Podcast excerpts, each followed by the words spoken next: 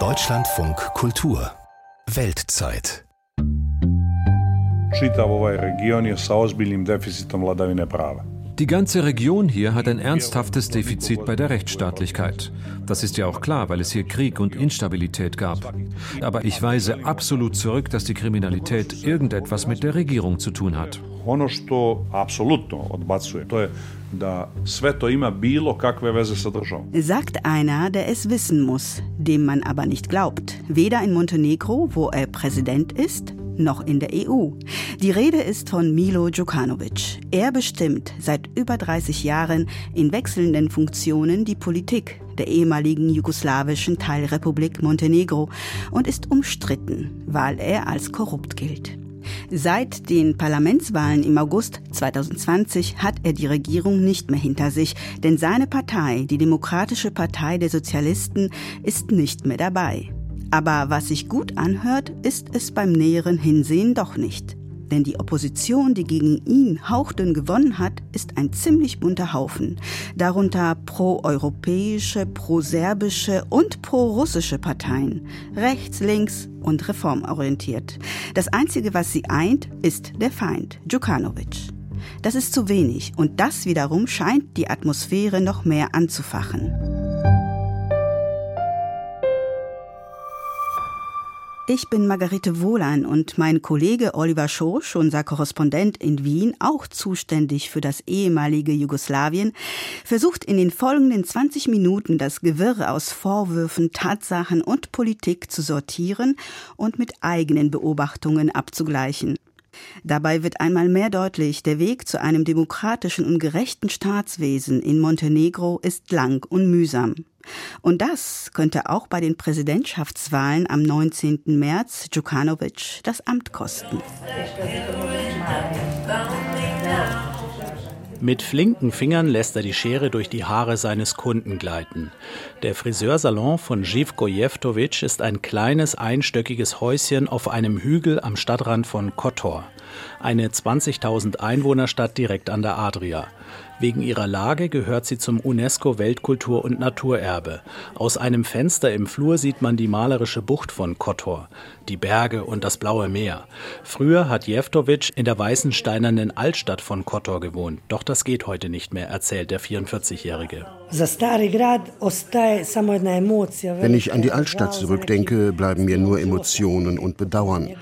Dort hat sich meine Kindheit abgespielt. Alle haben da gelebt und gearbeitet und sich gekannt. Jetzt ist da keiner mehr. Denn 2006, nach der Unabhängigkeit Montenegros, gab es gleich den ersten Boom. Da kamen die Russen mit dem vielen Geld. Und in den letzten vier bis fünf Jahren kamen die türkischen Geschäftsleute. Früher hat ein Laden in der Altstadt 400 bis 500 Euro Miete gekostet. Jetzt kommt ein Türke und bietet ihn dir für 1500 Euro an.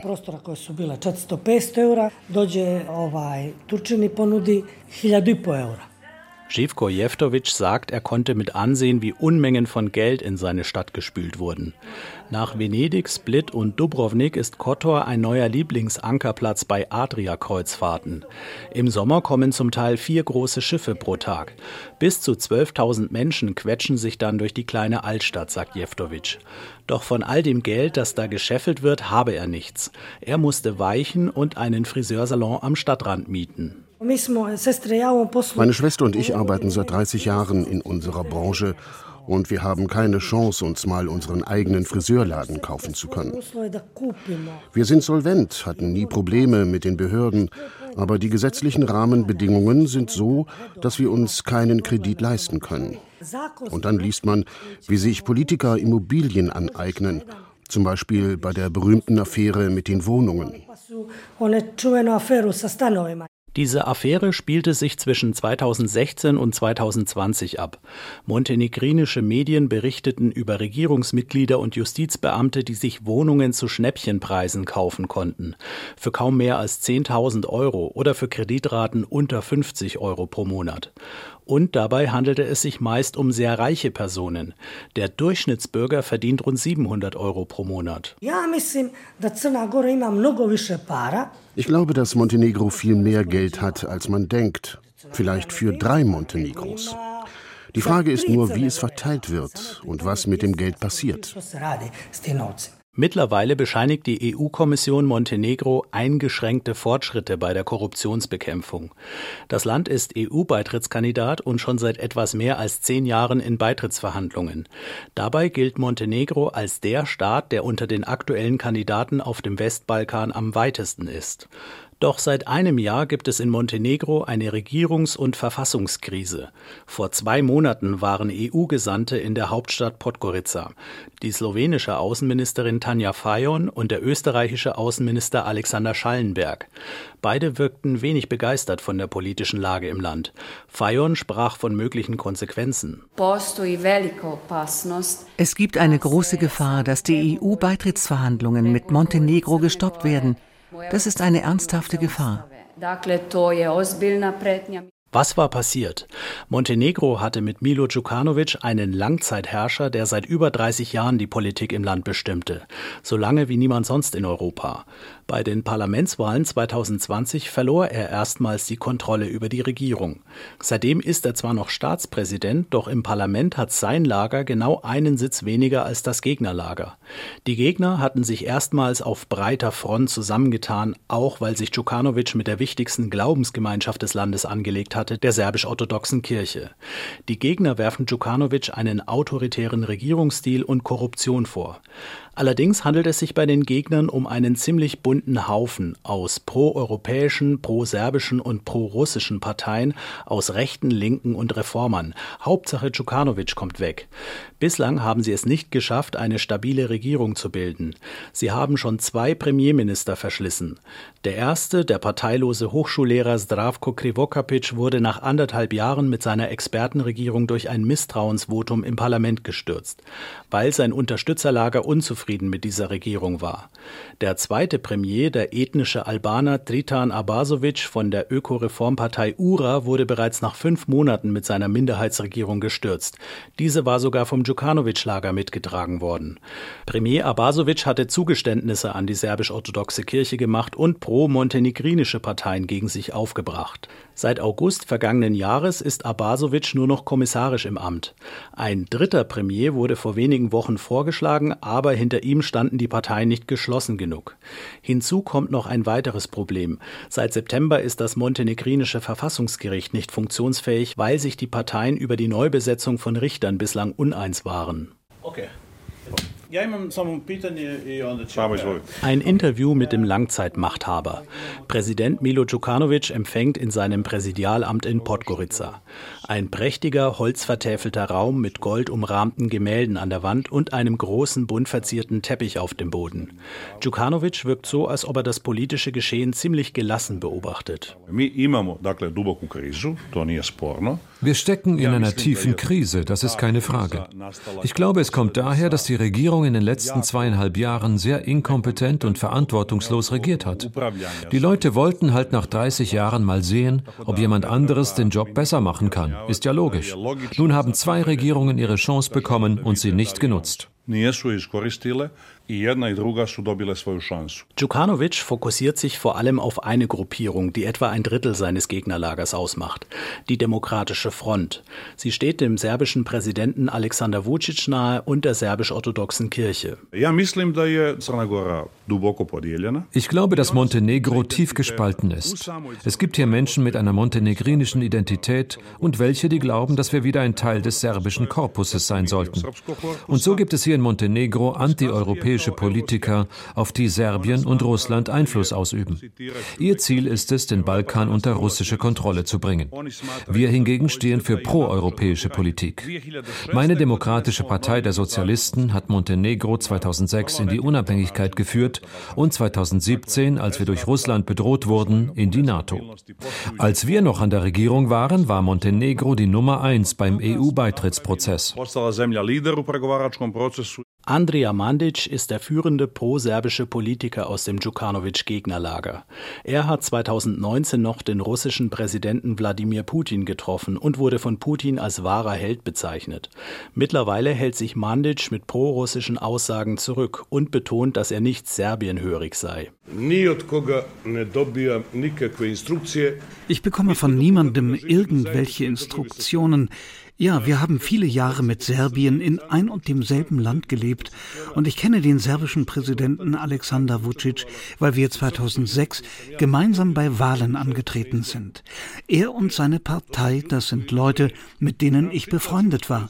Und dennoch erlaube ich niemals, dass sich irgendjemand so verhält, als sei er der Vorgesetzte und ich der Untergebene razgovara iz pozicije nadređenog i podređenog. Mandic teilt auch selbst ordentlich gegen Präsident Djukanovic aus. Er wirft ihm und seiner sozialistischen DPS-Partei vor, in den letzten 30 Jahren ein System der Korruption aufgebaut und mit der organisierten Kriminalität zusammengearbeitet zu haben. Premier Abazovic Premier Abasovic hat Daten vorgelegt, dass im Jahr 2020 im Hafen von Bar in Montenegro 450 Container mit Zigaretten gelagert waren. Ein solcher Container ist ungefähr eine Million Euro wert. Der montenegrinische Markt verbraucht aber weniger als 10 Prozent dieser Menge. Das war Schmuggelware. Jetzt rechnen Sie noch den Kokainschmuggel dazu und multiplizieren Sie das mit den 25 Jahren, die das Geschäft unter dem Schutzschirm der DP DPS-Regierung ablief. Und dann kommen sie auf beispiellose Zahlen.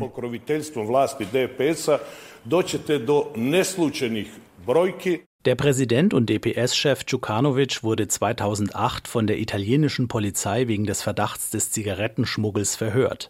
2021 wurden im Zuge der sogenannten Pandora Papers Enthüllungen Offshore-Konten von ihm und seinem Sohn unter die Lupe genommen. Doch verurteilt wurde Djukanovic nie und er bestreitet, in die organisierte Kriminalität involviert zu sein. Čitav ovaj region je sa ozbiljnim deficitom vladavine prava. Die ganze Region hier hat ein ernsthaftes Defizit bei der Rechtsstaatlichkeit. Das ist ja auch klar, weil es hier Krieg und Instabilität gab. Die Kriminellen sind aber entweder schon eingesperrt oder sie sind auf der Flucht und werden gesucht. Ich weise absolut zurück, dass die Kriminalität irgendetwas mit der Regierung zu tun hat. Ono što apsolutno odbacuje, to je da sve to ima bilo kakve veze sa državom.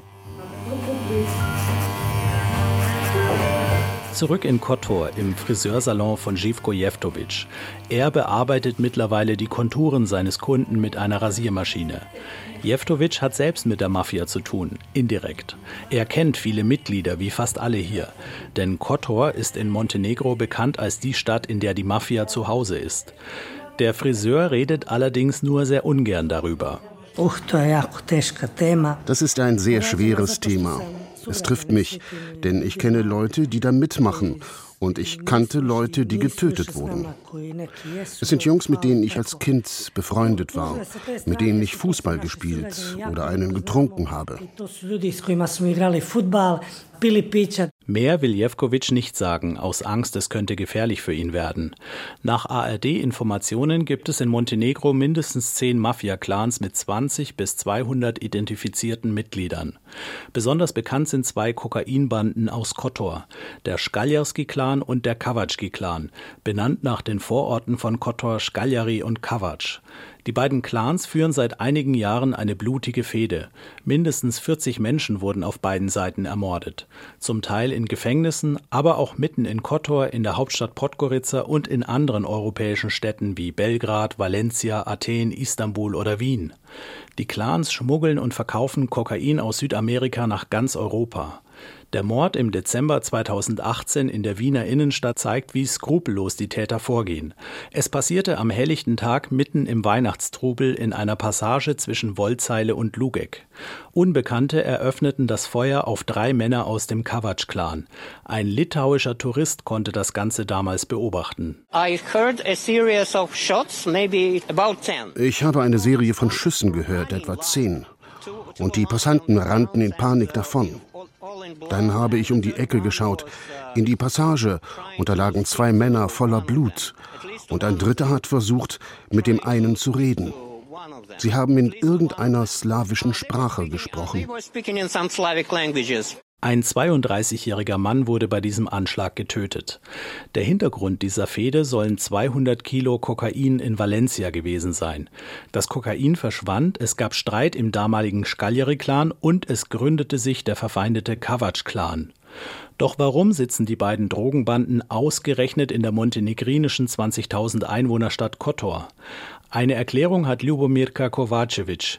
Die Psychologin aus Kotor hatte einige Clanmitglieder in Therapie. Kotor je bila najjača Kotor hatte früher die größte Reederei Jugoslawiens, Jugoceania. Die Firma wurde dann irgendwann verkauft und privatisiert und viele Seemänner haben ihre Jobs verloren. Einige haben dann in den 90er Jahren im Krieg gegen Kroatien gekämpft. Und so wurde Kotor der ideale Ort für kriminelle Gruppen. Eine kleine Stadt mit vielen armen, problematischen Menschen, mit engen Gassen und Stadtmauern, wo man wenig Einblick hat. Und die Seemänner wurden dann mit kleinen Geldgeschäften gelockt. Sie wurden Drogenkuriere auf Schiffen und kamen dann irgendwann nicht mehr raus aus der Nummer. Man hat ihnen Angst gemacht und sie erpresst.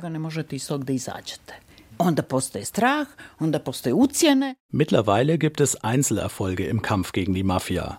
Im April 2021 wurde ein mutmaßlicher Anführer des Kavac-Clans verhaftet, Slobodan Kaschcelan. Nach einem weiteren Anführer, Radoje Svitzer, wird derzeit gefahndet. Er befindet sich seit fast zwei Jahren auf der Flucht. Immerhin ist es in Kotor etwas ruhiger geworden, erzählt Friseur Živko. Mein Sohn war acht Jahre alt, als es hier in der Stadt mehrere Morde gab. Damals sind wir mit ein paar Anwohnern auf die Straße gegangen und haben mit Plakaten zum Frieden aufgerufen. Jetzt ist mein Sohn zwölf und es ist zum Glück so ruhig, dass ich ihn draußen herumlaufen lassen kann. Gerade weil wir diese Leute, die sich auf die Mafia eingelassen haben, so gut kennen von früher, können wir diese zwei Welten einfach nicht zusammenbringen.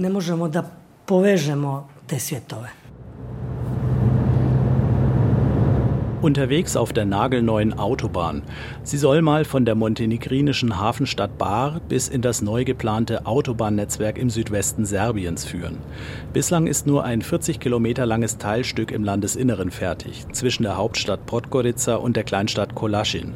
Das ARD-Team ist beeindruckt von der glatten Oberfläche. Fantastisch, ich spüre keine Bewegung, also ich spüre nichts. Ja, ist wie auf Eis. In einem der vielen Tunnels fängt auf einmal ein Geschwindigkeitsbegrenzungsschild an, rot aufzuleuchten. Hier ist 100 erlaubt, also der blinkt dann, also wenn man zu schnell fährt. Das habe ich so noch nie gesehen. Das muss irgendwie ein ganz neuer Standard sein. Hast du ein Glück, dass es nicht blitzt. Beeindruckend sind auch die extrem hohen Autobahnbrücken, über die man durch die Berge fährt. Was aber auch auffällt, außerhalb der Touristensaison scheint es kaum Verkehr zu geben. Die Autobahn ist fast komplett frei. Der Bau dieses Verkehrsprojekts war hoch umstritten. Von der teuersten Autobahn der Welt war die Rede und von vielen Steuermillionen, die versickerten. Die montenegrinische Regierung entschied sich damals gegen europäische Baufirmen und für chinesische weil dann sämtliche Ausschreibungen und Kontrollen wegfallen, sagt Dejan Milovac von der montenegrinischen Antikorruptionsorganisation MANS. Auch seit dem Regierungswechsel 2020 wurde immer noch nicht transparent gemacht, wie dieser Bau ablief und wie der weitere Ausbau ablaufen soll. Montenegro hat eine Milliarde Euro für diese 40 Kilometer Autobahn gezahlt. Die Chinesen durften die Rohstoffe für den Straßenbau, den Stein, kostenlos abbauen und es gab keine unabhängigen Kontrollen, ob die Rohstoffe nicht auch weggeschafft wurden für andere Bauprojekte. Es waren natürlich auch montenegrinische Bauarbeiter beschäftigt, allerdings zu 80 Prozent von einer Firma, die dem Djukanovic-Regime nahesteht und, wie aktuelle Untersuchungen zeigen, auch kriminellen Clans.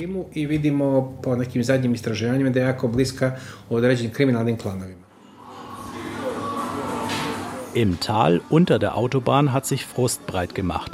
Unter anderem im Restaurant Tani, das bei Lkw-Fahrern sehr beliebt war, weil es Schnitzel und Cevapcici in großen Portionen zu günstigen Preisen gibt. Jetzt wird die alte Landstraße am Restaurant kaum noch genutzt, weil es die Autobahn gibt und das hat Gastwirt Mischko Vujosevic das Geschäft kaputt gemacht. Meine Einnahmen sind um zwei Drittel geschrumpft. Drei Frauen, die Köchin und zwei Kellnerinnen, kommen nicht mehr. Die kann ich nicht mehr bezahlen. Jetzt helfen mir meine Tochter und mein Sohn nachmittags nach ihrer Arbeit, sodass wir über die Runden kommen. Die Autobahn und die ganze Finanzierung, das ist eine Katastrophe. Unser Land ist doch nur 200 Kilometer lang. Die Schnellstraße war ausreichend für uns. Nama je dovoljna bila prva In Montenegro gibt es Politiker, die alles anders machen wollen. Am 19. März sind Präsidentschaftswahlen. Eine neue Bewegung mit dem Namen Europa Jetzt ist in aller Munde. Ihre Zustimmungswerte sollen gerade ordentlich steigen und sie wollen einen eigenen Kandidaten ins Rennen schicken. Der Chef der Bewegung ist der erst 35-jährige Miloj Kosbajic. In einem Werbeclip verspricht er ein besseres Land. Crna Gora 2030. To je vizija evropske, moderne es ist die Vision eines europäischen, modernen, bürgerlichen, geeinten Montenegros. Ich werde mich für eine nachhaltige wirtschaftliche Entwicklung unseres Landes einsetzen. Biću u prilici da vodim računa o dugoročnom razvoju, ekonomskom razvoju naše države. Miloj Kosbajic wirkt wie ein smarter junger Geschäftsmann im gut sitzenden Anzug, der vielleicht ein bisschen zu viel Selbstbewusstsein hat. Er erzählt, dass er als erfolgreicher Banker aus Singapur nach Montenegro zurückgekehrt ist, um seine Heimat in die richtigen Bahnen zu lenken. Langzeitpräsident Milo Djukanovic, den werde seine Bewegung locker aus dem Amt fegen, davon sei er fest überzeugt. Und auch der proserbische Kandidat Andrija Mandic werde gegen Europa jetzt keine Chance haben. Die haben die Gesellschaft künstlich gespalten in einen serbischen und einen montenegrinischen Block. So ein Schwachsinn interessiert uns nicht. Diese nationalistischen Narrative mussten sie bringen, weil es unter ihnen keinen Fortschritt gab. Wir hingegen haben gezeigt, dass wirtschaftlicher Fortschritt möglich ist. Das hat Miloj Kosbajic tatsächlich schon ein Stück weit gezeigt, denn er war in der gestürzten Expertenregierung unter Krivokapic Finanz- und Sozialminister, knapp anderthalb Jahre lang bis April 2022. In dieser Zeit konnte die Regierung die Schulden senken und das Wirtschaftswachstum erhöhen. Und der Durchschnittslohn ist deutlich gestiegen von 520 Euro auf 720 Euro, zum ersten Mal seit der montenegrinischen Unabhängigkeit 2006. Im Friseursalon in Kotor wurde mittlerweile der Föhn angeschmissen. Der Kunde ist fast fertig. Friseur Živko Jeftovic erzählt, dass er, wie viele junge Leute, Hoffnungen in die neue Bewegung Europa jetzt setzt. Er geht auch davon aus, dass Langzeitherrscher Djukanovic nach dem Verlust der Regierungsmacht 2020 jetzt Mitte März den nächsten Rückschlag erleiden wird. Ein progressiveres Staatsoberhaupt hätte zunächst einmal nur eine Signalwirkung. Die Frage ist, ob sich eine Parlamentsmehrheit auf einen neuen Regierungschef einigen kann, der dann auch stabil regiert.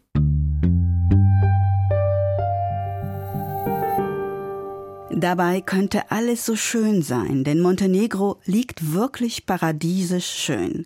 Und es hätte eine Regierung und einen Präsidenten verdient, die sich einsetzen für das Land und seine 620.000 Einwohner. Das war die Weltzeit heute. Die nächste Weltzeit blickt nach Peru. Das Land wird seit Dezember von Protesten erschüttert mit vielen Toten und Verletzten. Der Grund ist die Entmachtung und Festnahme des Präsidenten Pedro Castillo. Wenn Ihnen der Podcast gefällt, dann freue ich mich, wenn Sie ihn weiterempfehlen, liken oder teilen. Ich bin Margarete Wohlan. Machen Sie es gut.